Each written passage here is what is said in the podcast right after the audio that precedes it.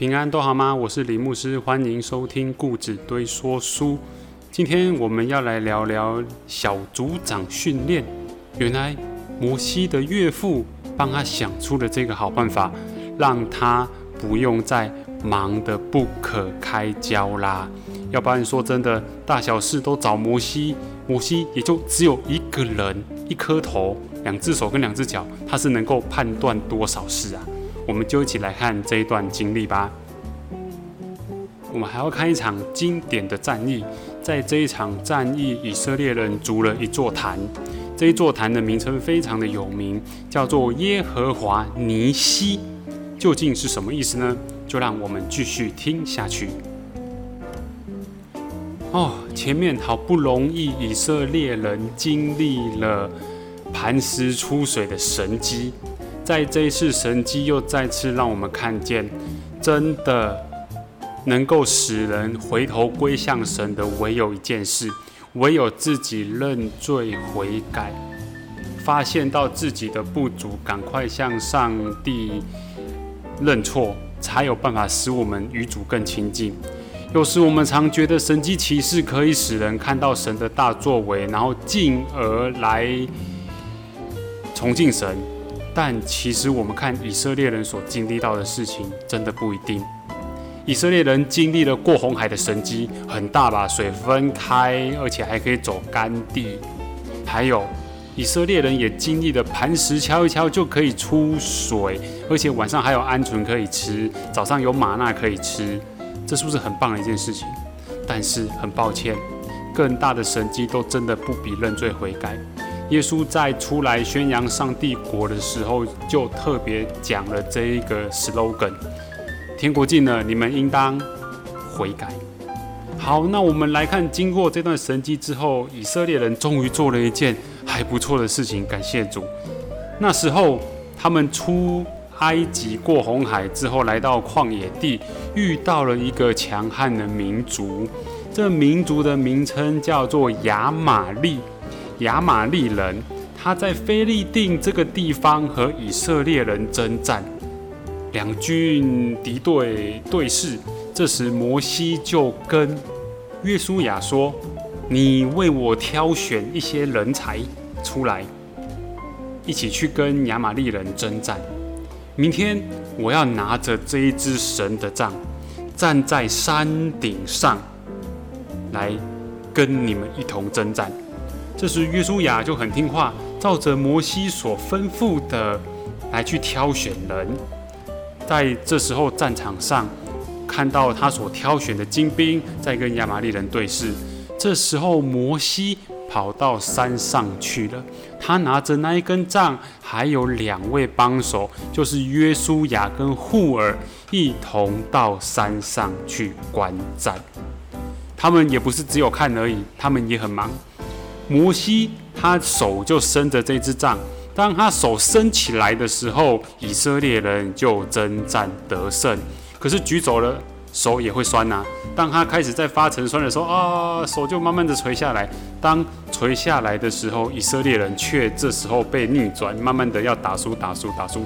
他看到不对劲，快点手再举起来哦。结果以色列人又打胜仗了。结果这边手酸啊伸，酸啊伸，又放又伸，又放又伸。这时该怎么办呢？约书亚跟户尔就发挥了帮助的功效，他就帮摩西撑起那一支杖，战争就如此的进行下去。他们其实也撑够久的。我们来看圣经记载，他说户尔跟约书亚搬了一块石头来，要摩西坐下，他们两个就站在他旁边扶着他的手，直到日落的时候。这时以色列人就打了胜战。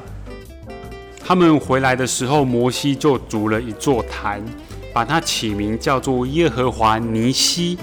尼西是音译，尼翻译成泥巴的泥，去掉水，西是西边的西。耶和华尼西，意思就是耶和华是我的旌旗，是我的旌旗。打完战之后，摩西就在神的山遇到了他久违的岳父。因为当时他收到了一份任务，就要匆匆的回到埃及去拯救以色列。结果把他的妻小也一起带着一起出发，那跟他的岳父辞别。这一辞别，过了一阵子就回来，岳父也出来迎接他，他们就一家人就一起到神的山上去。在这路程当中，摩西也讲了说神怎样拯救他们，当一些神机骑士也都一一的到来给他的岳父听，他的岳父听了也很开心，就此敬畏神。他的岳父甚是欢喜。就说耶和华是应当称颂的，他救你们脱离埃及人和法老王的手，将这百姓从埃及人的手下救出来呀！而且他还颂赞的说，这耶和华比万神都还要大。他们一家人团圆的时候，仍然献祭，把燔祭和平安祭都献给了耶和华。亚伦和以色列的众长老就来了，与摩西的岳父在神的面前一同吃饭。那这时候也是蛮温馨感人的。他从来没有看到他孙子长大的过程，结果他就介绍给他。他这孙子有两位，一个叫做格顺，一个叫做以利以谢。有时我们在圣经里面读到一些很饶舌的名字，我们不妨。用它的意思来去理解这个名字有什么意思，或许我们会比较好记忆。像格顺的意思，就是指说我在外邦寄居；另外一个叫做以利以谢，意思就是说我的父亲神帮助了我，救我脱离法老的刀。等于说他取这名字也是有意涵的，来纪念一些事件。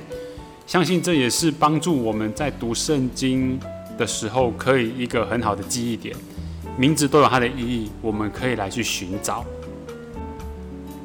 一家团圆，摩西也就在家里工作啦，带着这么一大群以色列百姓，这样子要往迦南地的方向前进。人多嘴杂，我们发现人多就很堆杂事。那这些杂事不外乎说，百姓们谁跟谁又吵架了，谁跟谁又起争执了，结果两方瞧不拢，就只好找摩西来裁决啦。结果我们可以看到，以色列人出埃及的时候人还真多啊，百万人口。这百万人口就一个算一下好了，一个如果需要半个小时、十分钟好了，那如果一票人这样子排队进来，那还要领号码，还不是很忙吗？这时岳父就看到，哦，摩西呀，你怎么一个人忙成这个样子啊？大小事通通都你在处理，啊，有的家里夫妻吵架也要你协调，有的比较严重的揍人的，然后把人家欺负了也要你协调，大小事都交给你，你一个人有多少时间呐？怎么可能处理完这一些事情呢？他的岳父看到这个情况，就把摩西找来问。了解详情之后，啊，就甲讲，哦，你这惊，啊，唔得较巧诶，啊不，这是我加哦。主要是在告诉他说，你有方法可以把这件事情处理好。摩西的岳父跟他说，你这样不好呢，你和这些百姓都必疲惫，因为这事情太重了，你独自一个人是办理不好的。现在我跟你出一个主意，愿神与你同在。你要替百姓到神面前将案件奏告神，他又要将利率法度交给他们，你不是两边忙吗？一边跟上帝报告发生什么事情，另一边又要把那个神告诉你的典章利率再交下面的，那你不如就复制你嘛。这概念就是复制摩西、摩西、摩西，复制一堆摩西下去的意思。他就说，你就找人来受训。然后把神的典章利率交给他们，让他来为你按照神的法律来断案。好，要特别留意哦。这一些人在拣选的时候是有条件的，有三个重要的条件，也可以让我们现代人来去好好的反省一下。我们有时在看、在选同工也好、同事都好，或者是公司行号，我们在征才都好。讲真的，大部分都是选才能。就是你有没有什么样特殊技能？那有的公司又要你自己去自我训练哦，你考个证照再来吧，这样。可是在这边摩西挑选人才，发现跟品性有很大的关系。他说：“你从百姓中拣选有才能的人，就是第一个敬畏神，因为要传讲神的律法吗？第二个是诚实无妄，是什么就说什么，不是什么就说不是。”第二个诚实无妄，就是虚妄的妄；第三个是恨不义之财，简单说就是不接受贿赂，不会见钱眼开，见钱就说人话这样子，看谁缴的钱多我就帮他说话。所以，我们发现这三件事情跟品性有很大的关系。派他们做千夫长、百夫长、五十夫长、十夫长，管理百姓，叫他们随时判断。大事呈到你这里来，小事他们可以处理，就去自己处理吧。这样一来，你的担子也轻省多了；二来，你也是不是可以训练一批小组长呢？用现在的语言来讲，其实就是如此。那我们看到现在教会也有很多在做小组长，其实长老教会以前。也以前的事情其实也就有这样的意涵在里面，像我们的团契也是，团契会有团契会长，那其实每一位同工在做的事情都是关怀。虽然我们团契会分关怀组、关怀部，但是其实原理是一样的。我们每一位兄姐们其实都要做到能够关怀的角色。那在这边，他小组长的意涵还多了一个是判断，判断的标准是神的典章、律律跟立法。在这件事情之后。我们可以看到他的岳父就跟他拜别了，就再见了，他就回到他的本族本地去了。母西接着就要展开另外一趟行程了，接下来就非常的经典，神要降临了，场景究竟如何？他来到西乃山上，究竟要跟摩西传达什么重要的事情？欲知详情，我们且待下回分晓。今天故子对说书就到这，谢谢你的收听，我们期待再相逢。